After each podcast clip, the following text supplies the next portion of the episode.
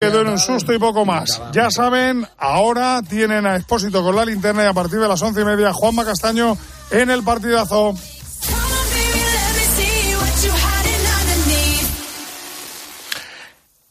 Las nueve, las ocho en Canarias.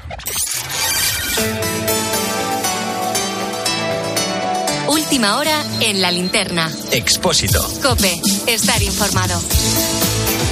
A esta hora la actualidad del día deja varias claves que tienes que conocer. Primera, Carles Puigdemont dice que pese a los esfuerzos del gobierno no pueden apoyar la amnistía porque no es integral, completa y sin exclusiones, como pactaron para investir a Pedro Sánchez. El expresidente de la Generalitat y prófugo carga además contra los jueces que, según él, vulneran los derechos fundamentales de forma reiterada con impunidad absoluta.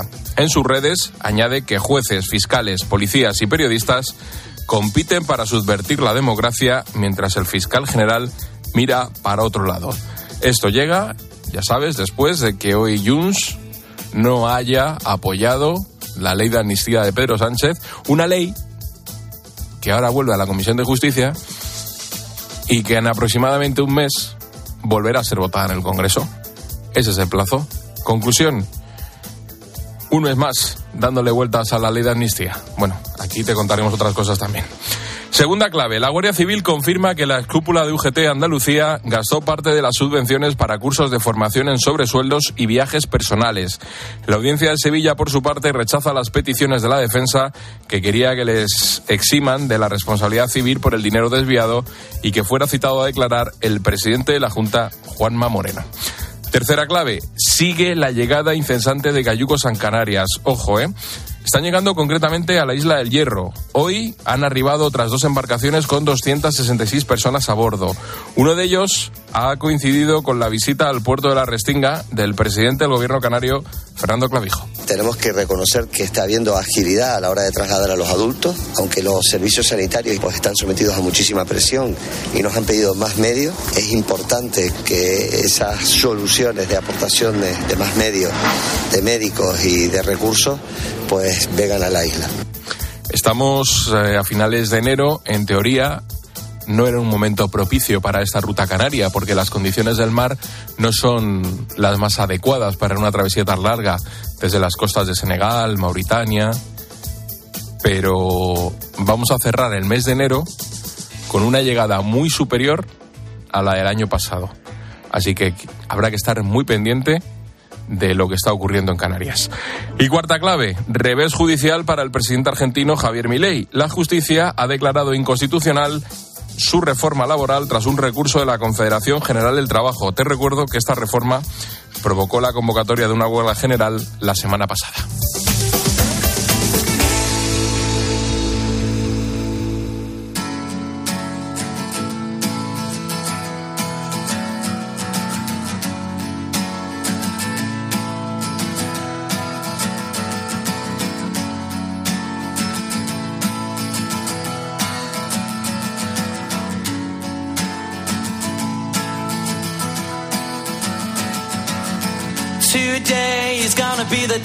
They're gonna throw it back to you.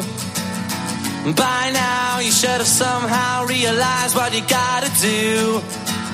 I don't believe that anybody feels the way I do about you now.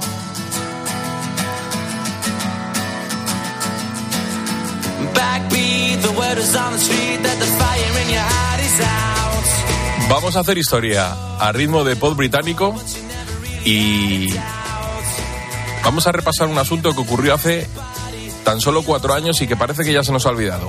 Como te digo, nos remontamos y hacemos historia. We must recreate the European family in a regional structure. All it may be. Año 1946. Con este alegato a favor de unos Estados Unidos de Europa, Winston Churchill se convierte en el primer político británico en defender la integración europea. Su objetivo era evitar que se repitiesen las atrocidades de dos guerras mundiales y propuso, como un primer paso, crear un Consejo de Europa. on our future relationship with the European Union. and come out of the EU on October the 31st. 71 años después de las palabras de Churchill, esas palabras que pronunció en un balcón de Zurich, el 29 de marzo de 2017, el nuevo gobierno británico, encabezado por Theresa May, que duró muy poquito, que habrá sido de ella. Bueno, notificó formalmente a la Unión Europea la intención de retirarse, iniciando así el proceso de negociaciones para el Brexit. Sin embargo, apostarlo todo a una carta puede ser peligroso, ya que un pequeño error de cálculo es capaz de mandar todo al garete. Y si hablamos de un país, las consecuencias son todavía mayores. Esto no va a ser bueno, evidentemente, para nadie. Seguramente peor para los propios Pues el británicos. Brexit ya podemos constatar que entonces no les ha venido bien económicamente. The Brexit was a terrible mistake. Continues. Gouvernement britannique. La salida del Reino Unido de la Unión Europea, el Brexit, que así se conoce, fue un proceso político que empezó como una monumental irresponsabilidad populista de un primer ministro en unas bajas, de David Cameron. El mensaje que se mandó a la ciudadanía giraba en torno a recuperar una supuesta soberanía, retomar las riendas, dejar de estar a merced de las decisiones de Bruselas. La palabra libertad se repetía una y otra vez, pero se dijo muy poco sobre lo que iba a suponer para la economía y para la vida de miles de británicos. Hoy vamos a analizar la situación del Reino Unido y de la Unión Europea tras cuatro años desde que cons- consumara el Brexit. Vamos a hablar de cómo lo han vivido los españoles que estaban allí, que querían ir allí y que han tenido que volver. Y es que el Brexit fue un acuerdo político que puso Europa patas arriba.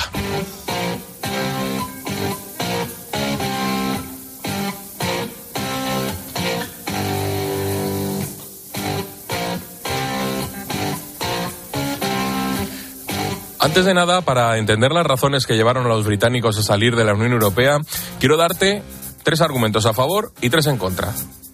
Se utilizaron en todo este proceso. ¿eh? El 23 de junio de 2016, un 52% de los británicos apoyó mediante la celebración de un referéndum la salida de la Unión Europea. Los argumentos a favor. Primero, la pertenencia a la Unión Europea suponía un gasto para el Reino Unido de unos 20.000 millones al año. Si el Estado se ahorra ese dinero, podría destinarlo, por ejemplo, decían, a la construcción de un hospital a la semana. Qué cosas decían, ¿eh? Segundo, Reino Unido es la quinta economía mundial y su salida al mercado europeo le va a permitir negociar acuerdos más ventajosos con India o China. Y tercero, Reino Unido recuperaría el pleno control sobre sus fronteras y podría decidir quién entra en el país y a quién expulsa. Este último, por cierto, fue uno de los argumentos con mayor peso en determinadas zonas del país. Estos son los argumentos a favor. Vamos con los argumentos en contra. Primero, más de 3 millones de empleos británicos estaban vinculados al comercio de la Unión Europea. Así que la pérdida de puestos de trabajo era evidente. Segundo, el comercio con la Unión Europea equivale al 44% de las exportaciones británicas y más de un millón de negocios se verían obligados a comerciar teniendo que pagar más impuestos. Nos lo explica María Jesús Pérez, jefa de Economía de ABC. Las empresas se enfrentaron entonces a nuevas reglas, nuevos trámites y nuevos controles de algunos productos. Bastante temor sobre qué iba a suceder con esos 700.000 millones de euros que había de comercio entre Reino Unido y la UE. Al principio cayó, pero brutalmente. Pero después los volúmenes comerciales se recuperaron y la cosa se estabilizó. Y algunos argumentan por allí que el comercio que sería hoy mayor si el Brexit no hubiera tenido lugar. Y tercer argumento contra el Brexit. La salida del Reino Unido acabaría con la libertad de movimientos de los británicos, por lo que sería más difícil encontrar trabajo en el extranjero, hacer turismo o jubilarse en los países de la Unión Europea. Con esto sobre la mesa, y tras casi cuatro años fuera de la Unión Europea, hoy se cumplen esos cuatro años, ¿cuál es el panorama? Emilio Sanfrancés, además de nuestro profe de historia particular, es director del Observatorio Winston Churchill de la Universidad Pontificia Comillas. El Reino Unido ha perdido más porque el Reino Unido está más solo. Cuenta con una extraordinaria hostilidad por parte de actores como por ejemplo China. La vida se ha complicado más para los británicos que lo que se ha podido complicar para los europeos, aunque para nosotros también ha supuesto una complicación. Te pongo un ejemplo sencillo. Enviar un paquete al Reino Unido de unas determinadas características, cuestiones de relación en términos académicos, han hecho que, aunque sea practicable, mayor dificultad.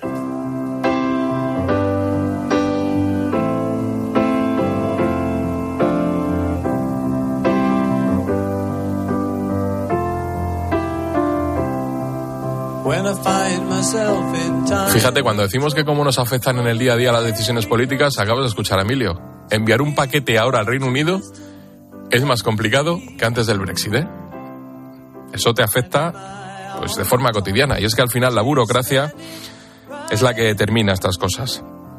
Una de las primeras consecuencias que vimos cuando se consumó el Brexit fue la falta de mano de obra. Miles para el sector cánico y otros miles para el sector servicios.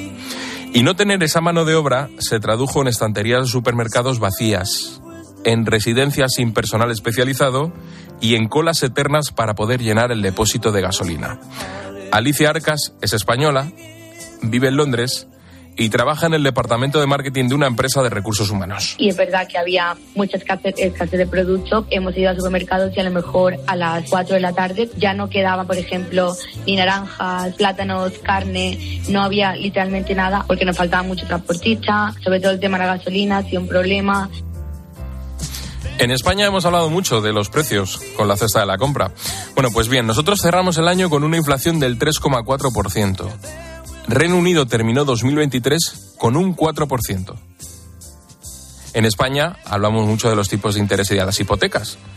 Bueno, pues en el Reino Unido los tipos se sitúan en el 5,25. Llevan 14 subidas de tipo consecutivas. Te recuerdo que en la Unión Europea están al 4,5. Y todo esto se traduce en que hacer la compra, pedir un crédito o pagar una hipoteca es más caro en el Reino Unido que, por ejemplo, en España. Tengo eh, amigos ingleses que votaron a favor de que el Brexit pasara y ahora mismo se están un poco echando para atrás porque ahora ven el tema de las restricciones que a lo mejor tienen para viajar. Entonces yo creo que al final todo el mundo pensaba que iba a ser para mejor, pero es verdad que ahora mismo sí quieren volver atrás y a lo mejor hacer incluso otra votación. Enseguida vamos a analizar lo que supuso el Brexit para los eh, que permanecemos en el mercado europeo. Pero a priori, estos datos pueden hacernos pensar que la salida de la Unión fue un mal negocio para los británicos. Bueno, pues la mejor forma de saberlo es preguntarle a alguien que vive el día a día. Jimmy Barnes es escritor, periodista y director de la British Spanish Society. ¿Qué tal, señor Barnes? Buenas noches.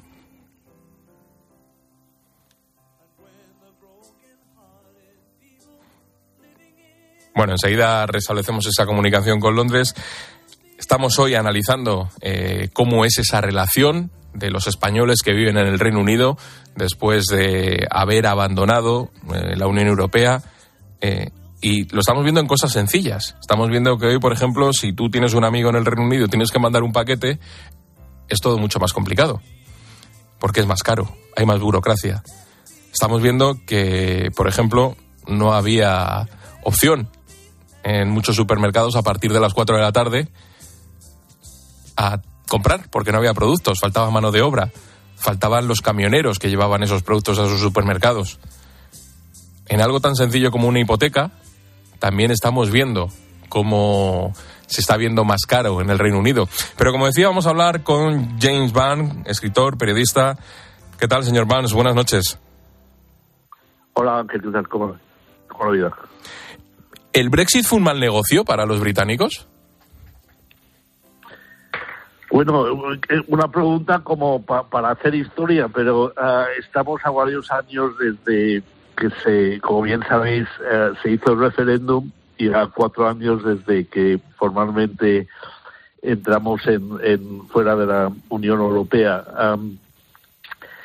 los, sondeos de opinión eh, en este país ah, dan una, una mayoría, pero no una mayoría absoluta, de gente que está eh, hoy en día más en contra de, que mantengamos la asociación con la Unión Europea que, que estemos que estemos fuera, ¿no? pero yo creo que hay una, una diferencia entre lo que tal vez el público diga en sondeos de opinión y cuál es la, la realidad política. La realidad política es, es que tenemos un gobierno de conservadores que para nada hay una, unidad en términos de, eh, de Europa, ni mucho menos en términos de si nos quedamos en Brexit o fuera. Y tenemos una oposición uh, del Partido Laborista uh, con el líder Keir Starmer, que tampoco se ha declarado sin ambigüedades a favor de que volvamos a la Unión Europea. Ah, pero lo que yo creo que es ah, que es importante señalar es, es que de aquí a, menos de un año va a haber unas elecciones generales aquí y ese va a ser el momento donde vamos a ver uh, que por lo menos uh, la posibilidad de un cambio de, dirección de gobierno muy drástica, o sea, un, partido diferente del gobierno, el Partido Laurista, que estará más dispuesto a por lo menos negociar uh, con la Unión Europea unos términos de más acuerdo a que tal vez no llegue a, entrar otra vez en la Unión Europea inmediatamente, pero sobre todo fortalecerá la, la relación entre, entre Reino Unido y Europa.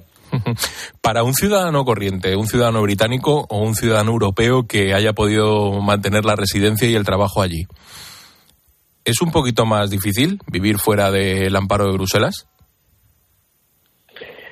Bueno, eh, como bien sabes, ha, ha, habido varios acuerdos sobre esto y tanto los residentes británicos que están en España como los residentes españoles que quieren trabajar y, vivir en, en, el Reino Unido uh, lo han podido hacer a, través de varios trámites.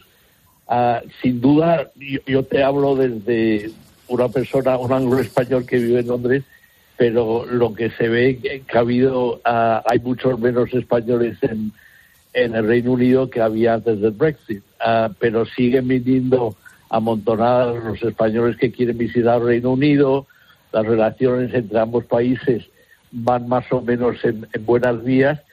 Y, y, y, yo creo que en, en este momento uh, la mayoría de, de, los británicos están, igual que los españoles, están más pensando en sus uh, propios problemas internos de país y además de, las grandes crisis internacionales, uh, para no hablar de, Ucrania, uh, el Medio Oriente y el, cambio climático. Uno de los grandes temas de la política del futuro eh, es la inmigración. Uno de los argumentos principales eh, para el Brexit fue eso de controlar la inmigración, de controlar nuestras fronteras. Eh, ¿Se ha conseguido controlar la inmigración? Es una buena pregunta y unas, unas como paradojas de lo que ha pasado aquí. ¿sabes? Por un lado, uh, se ha hecho más difícil que, por ejemplo, los ciudadanos europeos uh, encuentren trabajo, uh, sobre todo, por ejemplo, estudiantes o, gente con más bajos salarios, bu buscar trabajo en el Reino Unido. Pero, por otro lado, se ha, se ha impuesto un programa de visas para habitantes de, de, otros países en África y la India y, lo, lo, que era un poco el viejo imperio británico, ¿no? Así que, curiosamente, casi ha aumentado la migración, pero lo que ha, ha cambiado un poco es el carácter uh, y la naturaleza de la migración. James Van, escritor, periodista, director de la British Spanish Society, muchísimas gracias por atendernos esta noche y ayudarnos a comprender un poquito cómo es Londres, con el Brexit. Vale, gracias. Gracias.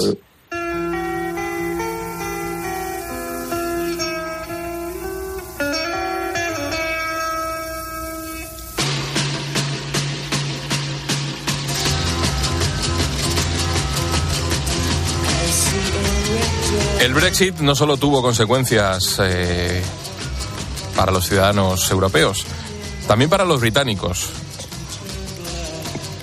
Anne Hernández es de Londres, pero vive en la localidad malagueña de Mijas. Además es la presidenta de la Asociación de Afectados por el Brexit en España. Son muchísimos problemas, ni siquiera considerados antes de firmar el acuerdo de la retirada. Brexit para nosotros es un desastre, para todos los británicos que están viviendo en la Unión Europea. ¿A dónde vamos? No tengo ni idea, de verdad, son problemas. Ahora mismo ninguna de las promesas que se hicieron el día del referéndum se ha cumplido. La Unión Europea ha conseguido que Londres pague sus facturas pendientes, ha evitado una frontera dura en Irlanda, pero queda pendiente algo importante, sobre todo para España. ¿Qué pasa con Gibraltar? Digamos que la cuestión de Gibraltar es un poco el día de la marmota. Hay unas negociaciones que se están extendiendo durante ya un periodo muy dilatado de tiempo para acabar de definir desde cuestiones, vamos a decir, sustanciosas, tránsito de personas, regulaciones en ese sentido, como reconocimientos de cuestiones que tienen que ver con el carnet de conducir. A día de hoy estamos esperando la respuesta del Reino Unido para permitir la libre circulación de personas y mercancías, la eliminación física de la verja y el uso conjunto del aeropuerto. Pero al margen de eso, la mayoría de los economistas británicos coinciden en que han sido más las desventajas que los privilegios. El coste para la economía británica de abandonar la Unión Europea es que no ha habido ningún crecimiento en comparación con los países del G7. O sea, el resto de países han crecido, se han recuperado, pero la economía británica no ha podido recuperar el tamaño que tenía antes de la pandemia. Fíjate, hace unas semanas el alcalde de Londres encargó un estudio sobre el impacto del Brexit en la economía británica y en ese estudio aseguró que la economía del Reino Unido había perdido 162.000 millones de euros desde que salió de la Unión Europea. Y se prevé que vaya a perder otros 360.000 hasta el año 2035. Esto es hacer números. Aún así, nosotros también hemos perdido, ¿eh? Fíjate, antes del Brexit, España tenía una base de 100, 150.000 trabajadores en el Reino Unido. Ahora ese número ha bajado considerablemente. Ha bajado. Muchísimos trabajadores españoles salieron de, Reino Unido. Las filiales cerraron allí y trasladaron a su gente a otras sedes de la compañía en Europa, sobre todo Ámsterdam, estaba Alemania, estaba París, incluso España, y sí que esa gente salió para acá. Reino Unido ha perdido mucha mano de obra de países europeos. Antes, pues polacos, italianos, españoles se iban allí a trabajar ahora mm, ya no pueden hacerlo porque hay más trabas. La pérdida ha sido notable. No hay que olvidar que Reino Unido importaba muchos trabajadores, por ejemplo, en el sector sanitario, las enfermeras. Bueno, pues todos esos médicos y enfermeros franceses o españoles se han marchado.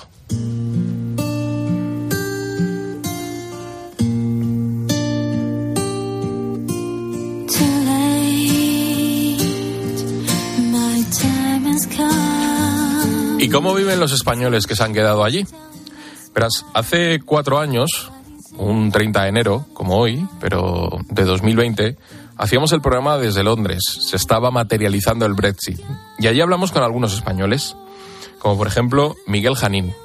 Él es propietario de una empresa que se dedica a asesorar a familias que gozan de un patrimonio económico y que quieren invertir en el sector inmobiliario en Londres. Porque Miguel sigue en Londres. Miguel, buenas noches. Hola, muy buenas noches, ¿cómo estáis? Oye, el Brexit no pudo contigo, ¿seguiste allí? Pues sí, no pudo conmigo. Eh, al final eh, el, país sigue adelante y bueno, con algunas zancadillas y contratiempos que han ido que han, ido viniendo, que son las consecuencias del Brexit, pero bueno, eh, independientemente de eso, aunque aunque ha habido muchas contrariedades, sí que es cierto que, que Reino Unido también es un país fuerte y que y que sabe tirar para adelante cuando hay problemas. Y a pesar de que, que bueno, el, sentimiento general de la población británica es que, que ha sido un error el, el Brexit y, seguramente si tuvieran opción volverían a la Unión Europea, pues, pues también el país eh, está buscando eh, con mayor o menor éxito los caminos para, para, seguir adelante. Ahora hablamos de la cuestión empresarial y cómo te ha afectado, pero eh, en el día a día, has dicho zancadillas, has, has hablado de reveses. ¿Ha cambiado mucho el día a día de para un español allí en Londres desde el Brexit? ¿Hay más problemas, por ejemplo, burocráticos a la hora de hacer determinados trámites?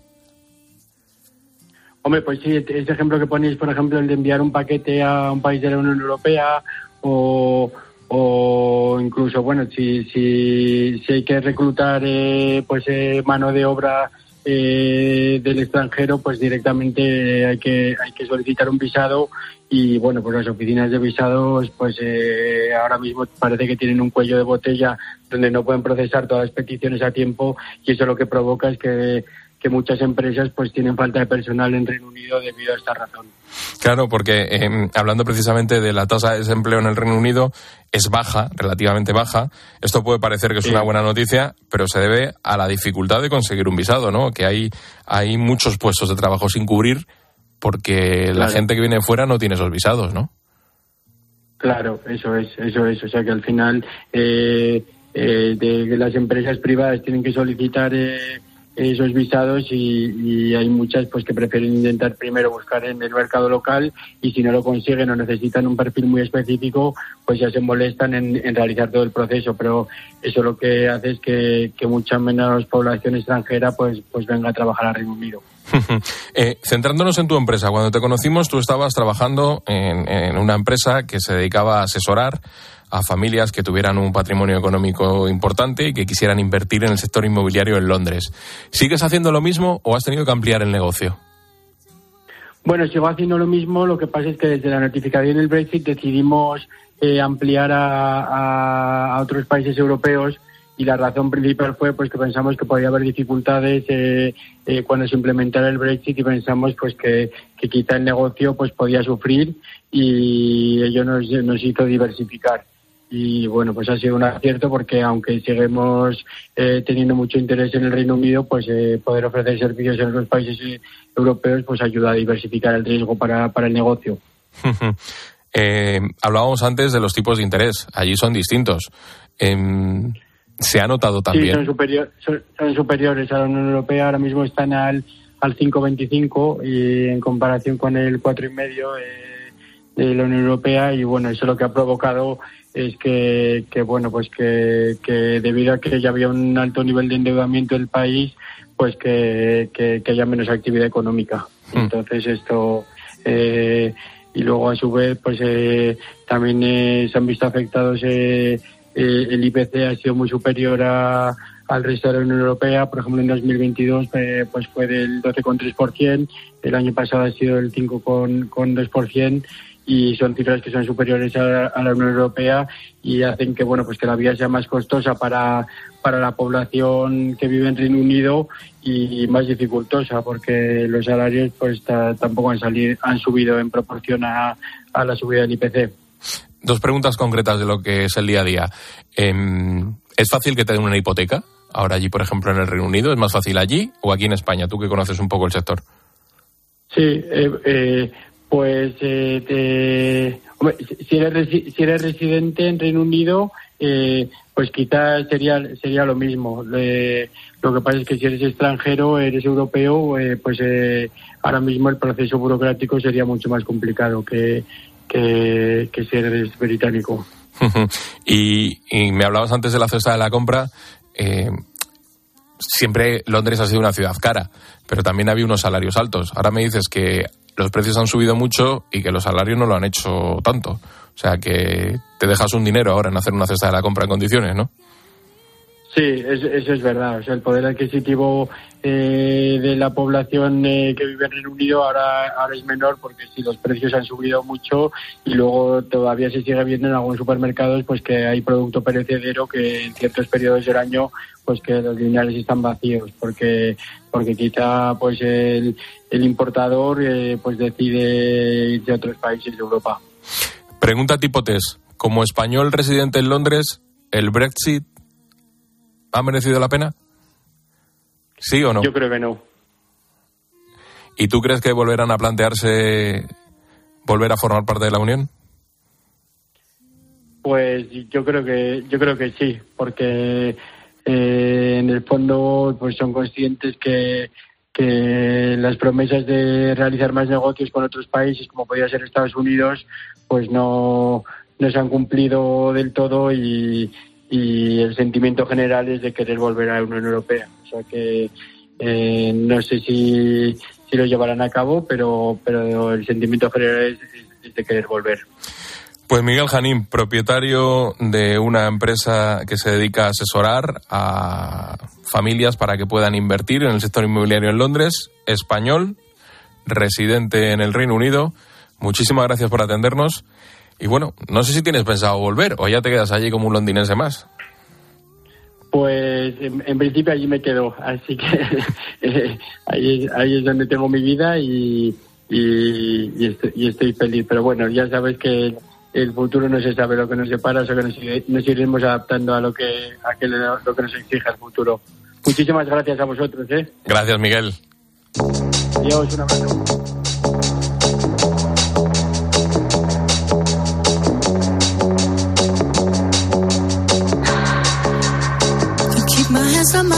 Y todo esto lo escucha, lo analiza y lo explica cuando hayamos terminado Jorge Bustos. ¿Qué tal, Jorge? Buenas noches.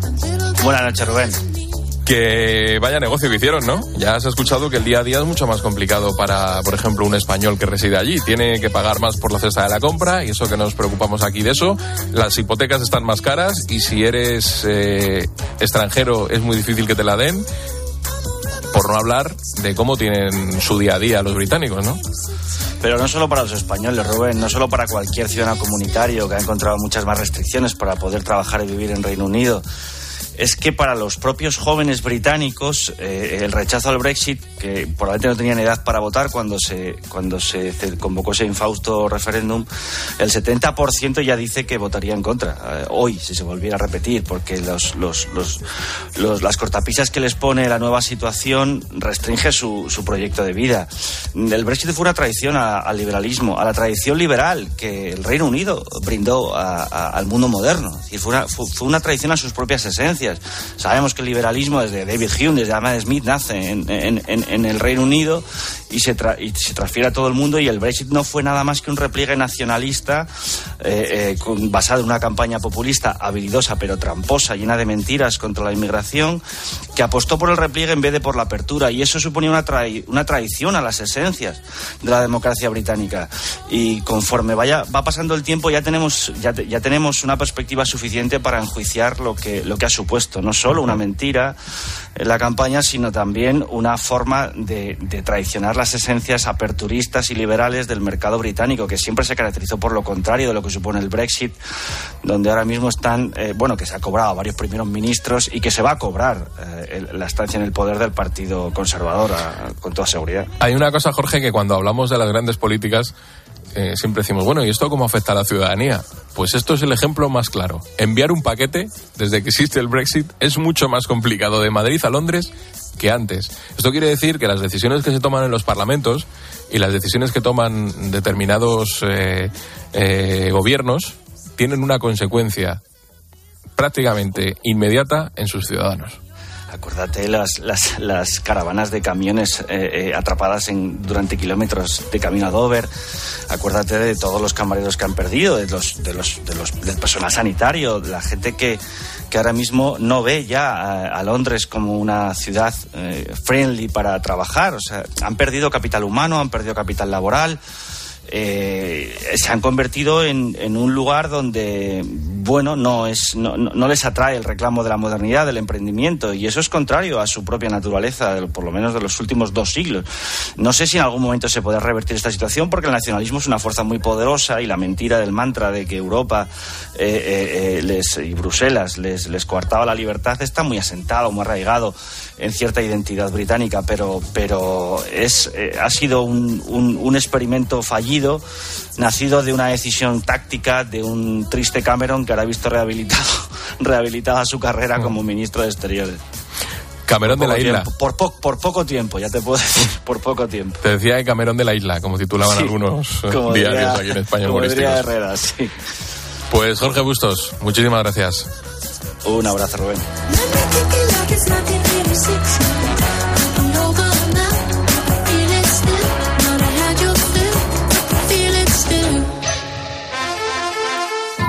Y Paloma Serrano aparece por aquí y trae un mensaje de línea directa. Hombre, muchísimo más fácil que lo que habéis hablado. Hombre, eso es sencillísimo. sencillísimo, vamos.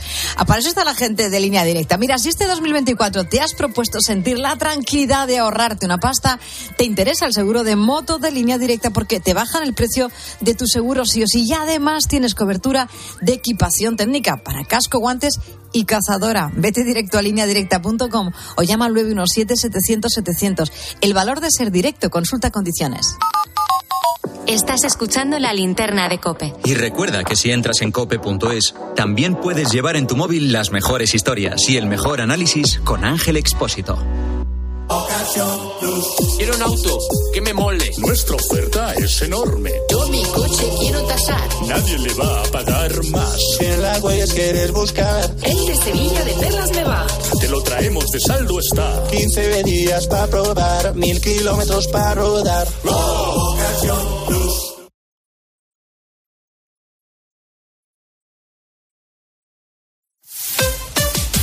Escuchas la linterna. Y recuerda, la mejor experiencia y el mejor sonido solo los encuentras en cope.es y en la aplicación móvil.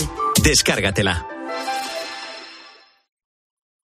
¿Sabes qué es el branded content? ¿O cómo será el mundo cookieless? Si tienes preguntas sobre comunicación publicitaria, visita comunicatalks.com, un espacio de la Asociación de Agencias de Medios creado para resolverlas. Porque saber comunicar es una parte muy importante de tu empresa y también de la nuestra. Agencias de Medios, para que la comunicación funcione. Lo sentimos, pero hay overbooking y no quedan plazas. ¿Le importaría ir en primera clase? A que a todos nos gusta recibir más de lo que esperamos. Pues en Berti tienes el seguro de tu moto desde solo 78 euros y además te llevas las revisiones y mantenimiento ilimitados totalmente gratis durante un año. Así, sin más. Calcula tu precio en Berti.es. Ahorra tiempo, ahorra dinero. Ella es Violeta, jovial, alegre y pipireta. En su tiempo libre, cantante y florista. Y durante ocho horas de un hotel recepcionista. Así es Violeta, Violeta, Violeta. Pues para ella, una Arona. Hay un SEAT que lleva tu nombre. Porque con hasta 10 años de garantía, hay un SEAT para ti. Estrénalo con SEAT Flex. La vida es como un libro y cada capítulo es una nueva oportunidad de empezar de cero y vivir algo que nunca hubieras imaginado. Sea cual sea tu próximo capítulo, lo importante es que lo hagas realidad. Porque dentro de una vida hay muchas vidas y en Cofidis llevamos 30 años ayudándote a vivirlas todas. Entra en cofidis.es y cuenta con nosotros. ¿Eres profesional de la construcción y la reforma? En Leroy Merlin te ayudamos a llevar a cabo cada reforma con éxito, haciendo tus compras más fáciles, con una gran variedad de productos y todo el stock que necesites disponible bajo pedido, para que tus proyectos sigan siempre adelante. Si eres profesional, únete al Club Pro y descubre muchas más ventajas. Leroy Merlin, ahora somos más pro.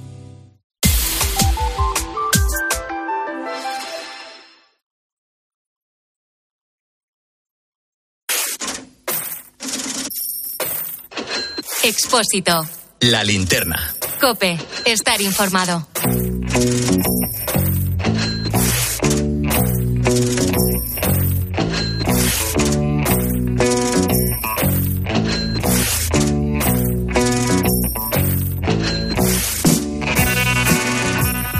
Abrimos la clase de economía y hoy hay que hacerlo con un montón de datos macroeconómicos que aunque los veas muy lejanos, vamos a explicártelos porque es que nos afectan directamente.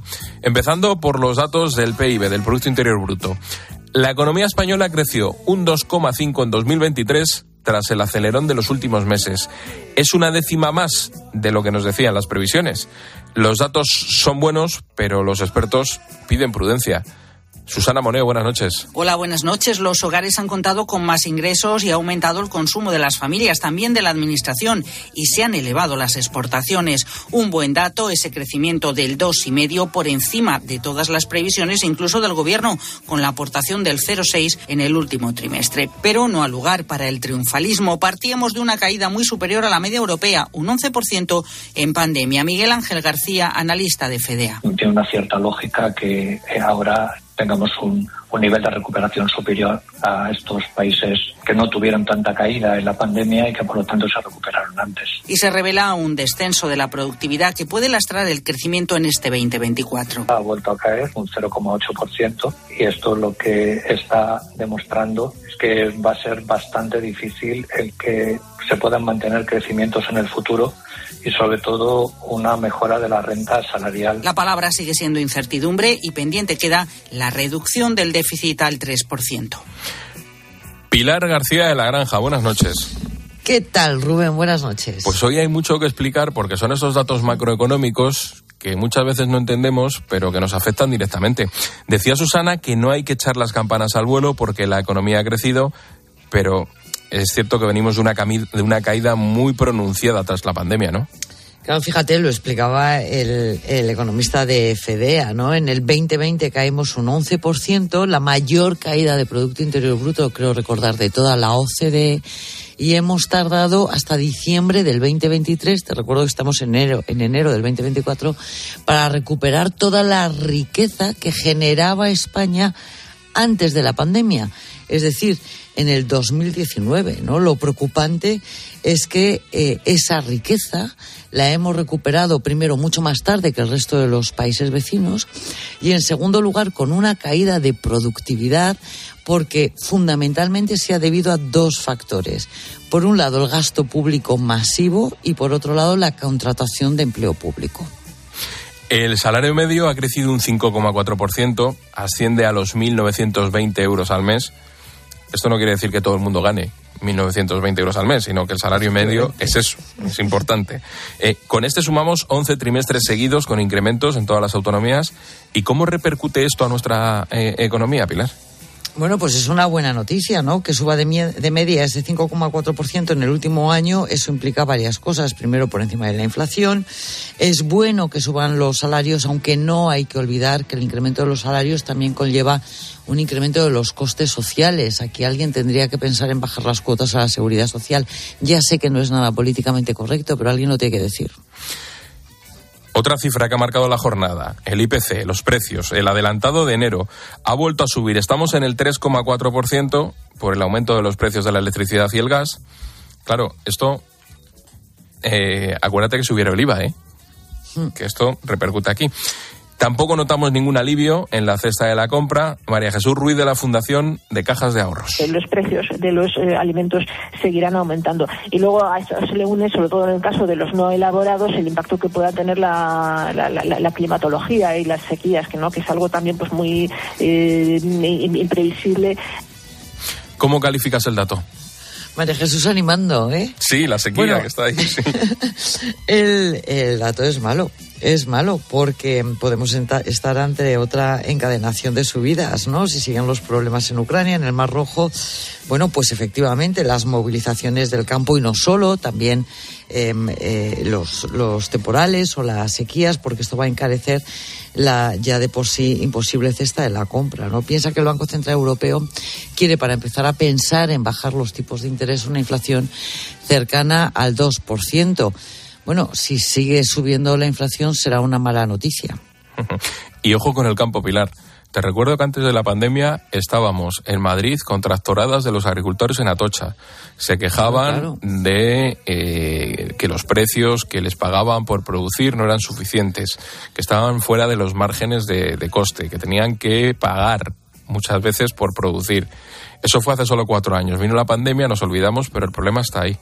Bueno, y sobre todo se quejaban de una hiperregulación verde del campo, que es lo que está ahogando y asfixiando al campo no solo en España, sino en toda, Europa, ¿no? Estamos asistiendo a una especie de macro reconversión del sector primario eh, sin contar con el sector primario, ¿no? A la fuerza. Y, em, y esto es un movimiento que es imparable, porque cuando em, tienes que matar a tus vacas porque em, es más barato matar la vaca que, que vender su carne o que criarla o que cuidarla, bueno, pues es que estamos en una situación crítica y eso está sucediendo ya. Vamos con el experto Pilar. Venga.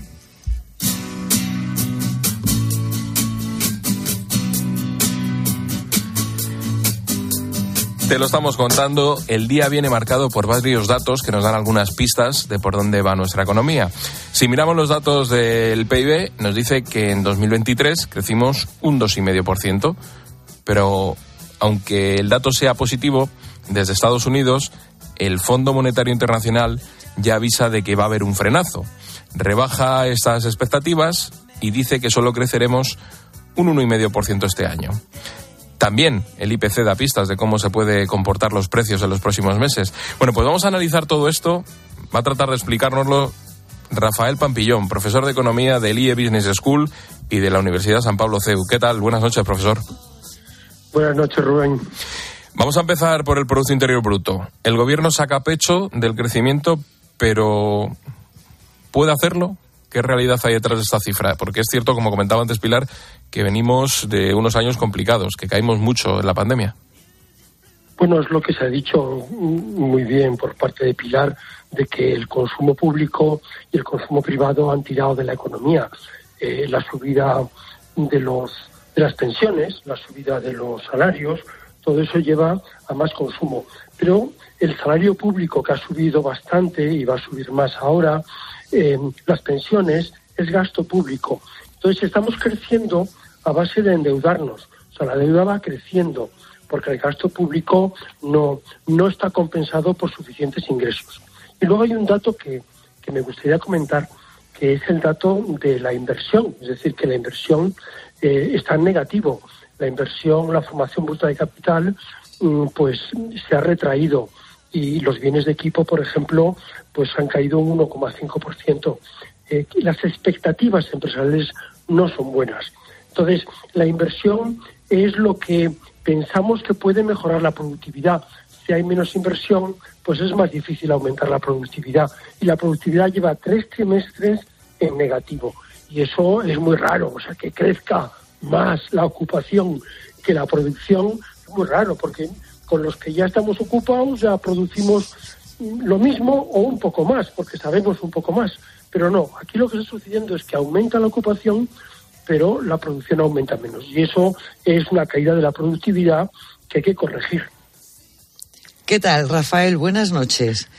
¿Qué tal, bueno, Pilar? pues, pues es que me acabas de poner la pelota para, para tirar a gol con, con eso que estás describiendo. ¿Tú cómo ves la reducción de la jornada laboral? Porque hay en muchos sectores en donde no se puede incrementar más la productividad. Una peluquera no puede lavarte el pelo desde su casa, ¿no?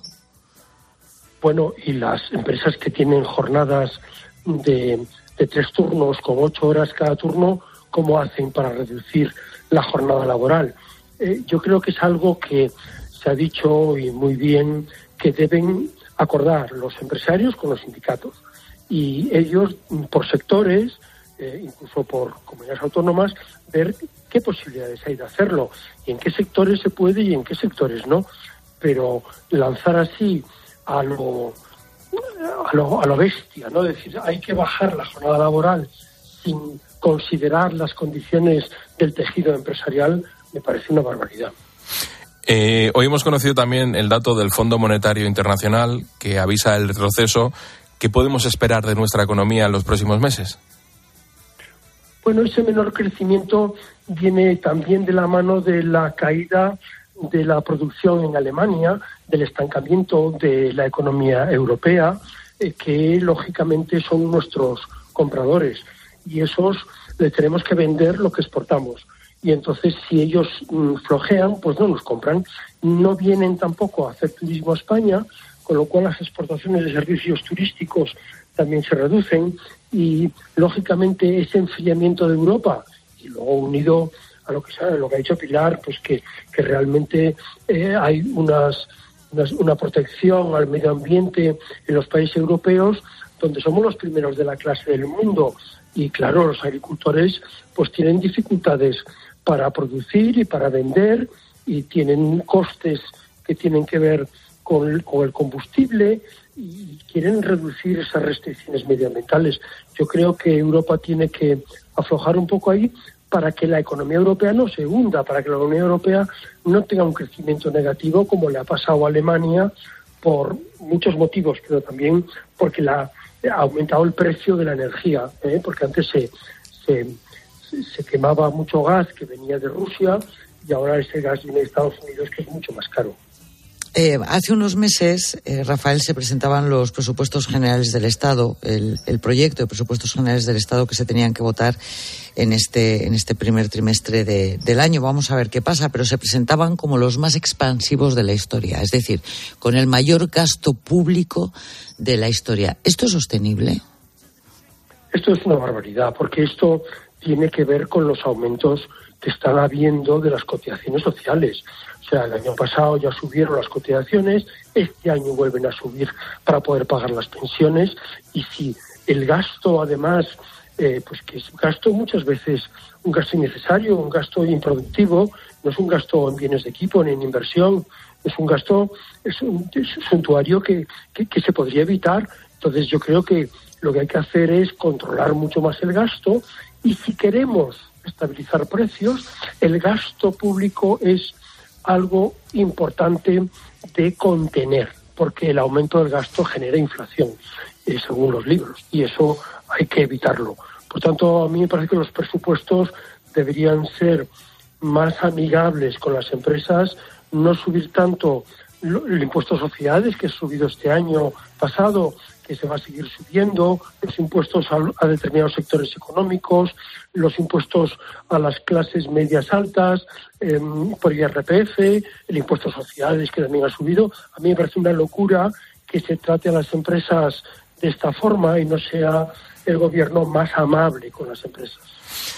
Pues Rafael Papillón, profesor de Economía en el IE Business School y en la Universidad de San Pablo CEU, muchísimas gracias por atender la llamada de la linterna esta noche. Gracias a vosotros. Buenas noches. Chao, chao. Vaya panorama, ¿eh? Bueno, hay que ver, hay que ir, eh, como decía el Cholo Simeone, partido a partido. Vamos a ir dato a dato, mes a mes. Hace unos días, Google anunciaba una nueva ronda de despidos que afectaría a más de mil trabajadores de diferentes divisiones de la compañía. En lo poquito que llevamos de año, las tecnológicas se han desprendido de más de 10.000 empleados, aun cuando sus beneficios y su capitalización bursátil sigue subiendo. ¿A qué se debe esta oleada de ajustes? ¿Van mal o prevén que van a ir mal las grandes tecnológicas? ¿Tiene la culpa la inteligencia artificial? Bueno, pues como cada martes vamos a hablar de tecnología y lo hacemos con nuestro consultor de cabecera, Mario Ñáñez. Buenas noches. ¿Qué hay, Rubén? Buenas noches. Oye, esto parece un clásico de todos los años, ¿eh? ¿Qué, qué es lo que está pasando entre las grandes eh, empresas de la tecnología? Sí, tenemos unos principios de año tecnológicos, bueno, espectaculares. Yo creo que si tomamos como ejemplo Google, las amenazas de despidos y de recorte de privilegios ya empezaron en enero del año pasado, como comentaba, ¿no? Cuando la compañía anunció el despido de 12.000 empleados, no de 1.000. Y, y en ese momento, pues pidió a todos sus directivos, además, que hicieran una lista negra con aquellos empleados que no llegaban a los estándares de calidad o de productividad que se había marcado la compañía. Y las razones que aducía era que se había producido una sobrecontratación en los años anteriores y que había que reajustar las plantillas. Eso es lo que había y lo que hay. Mario, pero esto también está afectando a otras empresas como Meta, SAP, eBay, que también hicieron ajustes el año pasado. O sea, la sobrecontratación fue espectacular, ¿no? Sí, que hay buenas noches, Pilar, efectivamente. Y, no solo y no solo los gigantes tecnológicos que comentas, no, sino en otras muchas empresas del sector, grandes, medianas y pequeñas. Eh, yo creo que, por ejemplo, el desarrollador alemán de software para empresas, el, SAP que comentabas, pues anunció hace unos días que llevará a cabo durante este año, 2024, una reestructuración que afectará a más de 8.000 empleados a nivel mundial. O sea, un 7 y pico por ciento de, de su plantilla total, que tiene más de 100.000, 107.000 empleados, ¿no? Pues, pues, cuando había anunciado en 2023 que había logrado pues, unos beneficios atribuidos de más de 6.000 millones de euros, ¿no? Un 167% por encima del resultado contabilizado en años anteriores. Imagínate, con grandes resultados iba a batir el récord de despidos. Eh, se supone que ese ajuste de sobrecontratación se iba a hacer en 2023. ¿Qué ocurre? Que no se llevó a cabo, que no funcionó, que no hicieron bien el cálculo. que se quedaron cortos. No, pues efectivamente, yo creo empresas como Meta, ¿no? O sea, la de Facebook, dijeron, dijeron y repitieron hasta la saciedad el 2023 que era el año de la eficiencia. Y de empresas como estas que hablamos, ¿no? Amazon, Cisco, Meta, Microsoft, IBM, SAP, eh, pues bueno, anunciaron despidos radicales, es eh, verdad, que afectaron a más de, en total el año pasado, 250.000 empleados, que se dice rápido. Y solo en enero del año pasado salieron más de 70.000. O sea, vamos todavía este año un poquito mejor. Fíjate, hay una empresa que se llama layoffs.for your information, layoffs.fyi, que es un rastreador de empleo de las tecnológicas, y, dicen que, claro, es que esta, este, medio, este cuarto de millón de empleados eh, pues afectó a, más de 1.200 empresas, ¿no? Y todo justificado por dos razones, es decir, lo del funcionamiento. Una racha de contrataciones durante la pandemia que provocó esa sobrecontratación, esa sobrecontratación porque había una oleada de compras de tecnología para respaldar el, el teletrabajo, un repunte del comercio electrónico y que claro, pues eh, eso pues ahora tocaba ajustar el escenario que ahora es un escenario totalmente diferente del que se encuentra, ¿no? Bueno, pues cuéntanos, ¿cuál es ese escenario nuevo al que nos enfrentamos no solo las tecnológicas, pero en fin? Las tecnológicas. yo creo que las tecnológicas son un, un, buen, un buen termómetro porque van un poco por delante. Yo, yo creo que, en primer lugar, la, la, nueva situación macroeconómica y geopolítica, que lo estabais hablando antes, inflación, crisis económica, eh, no crece, la amenaza de recesión y guerras. Y guerras que están acentuando además la disputa tecnológica entre los grandes bloques, o sea, China y Estados Unidos, básicamente. ¿no? Yo creo que, que la demanda se ha frenado, la escasez de chips, eh, los costes han hecho que las grandes se replanteen muchos proyectos, de las grandes tecnológicas se replanteen muchos proyectos de inversión de innovación, que como por ejemplo, ¿os acordáis del metaverso? Que nadie sí. vuelve a hablar de él, ha pedido sí, sí. un frenazo salvaje. No me extraña, incluso, ¿eh? Claro, que se cancelen incluso, ¿no? O que se reduzcan estos proyectos de desarrollo de nuevos productos. Por ejemplo, el móvil de Google, que es una de las razones de los despidos de este año. Y en cambio, el potencial inversor, la poca inversión que hay se ha movido hacia otros polos. Por ejemplo, la inteligencia artificial. Vale, pues vamos ahora con el tema de la inteligencia artificial. ¿Está el uso de la inteligencia artificial, Mario, detrás de estos despidos también? Bueno, pues yo creo que, que, sí, un poco, ¿no? Yo creo que sí, no, es una respuesta compleja. A ver, es, difícil, ¿no? Eh, es verdad que, que, por ejemplo, hay una empresa, por comentar alguna de las muchas que están en esta misma situación, que se llama Stack Overflow, que es una empresa de, servicios tecnológicos, que dice, que ha dicho, que despedirá casi un tercio de su fuerza laboral para reemplazarla con asistentes generativos de, impulsados por inteligencia artificial. O sea, que ahí sí es cierto, ¿no? Con Microsoft Copilot. Eh, pero también con otros, como Amazon Code O el propio el bardo de Google, ¿no? Pero, curiosamente, esta reducción afecta a, los, a, la, gente, a, la, a la gente de ventas, a la gente de comercialización y de soporte. Eh, de hecho, otro ejemplo es que Amazon va a despedir a gente del proyecto Alexa. Alexa es su asistente virtual. Pero, por otro lado, está contratando a ingenieros para su proyecto de inteligencia artificial generativa. Es decir, que por un lado están desapareciendo por culpa de la IA, pero la IA está generando puestos de trabajo. ¿Y qué pasa con los puestos no tecnológicos? Hay, eh, se habla mucho de que los robots, la famosa robotización de los procesos de inteligencia artificial, van a destruir muchos puestos de trabajo por lo listos que son estos algoritmos. Y yo creo que realmente no es cierto. Van a desaparecer trabajos repetitivos, manuales, de bajo valor. Cierto, eso es cierto. Pero no todos los administrativos, como se comenta, van a desaparecer. Curiosamente, es más probable que los primeros que sientan el impacto de esta nueva tecnología sean las profesiones que viven directamente de, de la tecnología. Es decir, ingenieros, desarrolladores, diseñadores gráficos, influencers. O sea, los que viven de la tecnología van a ser los primeros que lo vamos a sufrir, me meto en el grupo. Y la última, Mario, lo que cuentan desde muchas universidades y empresas es que la demanda de ingenieros informáticos sigue subiendo. Eh, claro, esa es la otra cara de la moneda. Por ejemplo, fijaros, eh, leía el otro día a José Luis eh, Vázquez Poletti, que es profesor titular de la Facultad de Informática de la Complutense de Madrid, dice que la tasa de paro en el sector es prácticamente cero y que su bolsa de trabajo en la universidad ya hace algunos años que tiene más oferta que demanda. Y te digo, desde la perspectiva de las empresas tecnológicas que conozco, porque es mi mundo, hemos entrado en una batalla por la captación del talento y lo que es más duro todavía, por retenerlo. Ahora, eso sí, no todos los perfiles son igualmente demandados. Se cree que van a hacer falta de aquí al 2030 dos millones de, ingenieros eh, informáticos. Pero claro, en inteligencia artificial, en ciberseguridad, en ciencia de datos, sí. A lo mejor en programadores en COBOL, no. O sea que, como todo es un poco desequilibrado. Y a lo mejor en España, en otros países sí y en España no. Ya hablaremos de eso otro día. O sea, lo que hay que elegir es en qué me especializo a la hora de estudiar. Efectivamente, pero, pero, los tiros van por aquí. ¿Y qué me especializo y dónde me especializo? Que también es importante. Pues como cada martes, tecnología a la linterna con nuestro consultor, con Mario Ñañez. Mario, muchas gracias. Buenas noches, Rubén. Buenas noches, Pilar. Chao, chao, Mario. Bueno, Pilar, mañana más, ¿eh? Que hoy teníamos unos números así... Uf. Sí, sí, es... muy, in muy, intensos. Pero no, nos ha quedado claro que no podemos escoger ser coboles cuando estudiemos no, ingeniería no, informática. No Gracias, Pilar. Hasta mañana, un besito.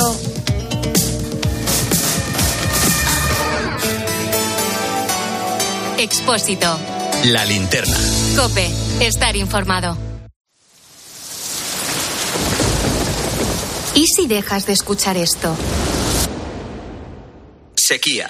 Un peligro silencioso. Hace mucha falta, pero poco llueve. Cataluña sufre la peor sequía de la historia y Andalucía y Murcia también están a un paso de la emergencia. ¿Le seguirán otras comunidades? Y luego de 6 de la mañana a 11 de la noche habrá una bajada menor, pero también se bajará la presión. Se bajará la presión. Este jueves, Carlos Herrera, Ángel Expósito, Pilar García Muñiz, Pilar Cisneros, Fernando de Aro y Alberto Herrera recorren España en una programación especial de más de 12 horas para contarte en COPE las consecuencias de la falta de lluvia.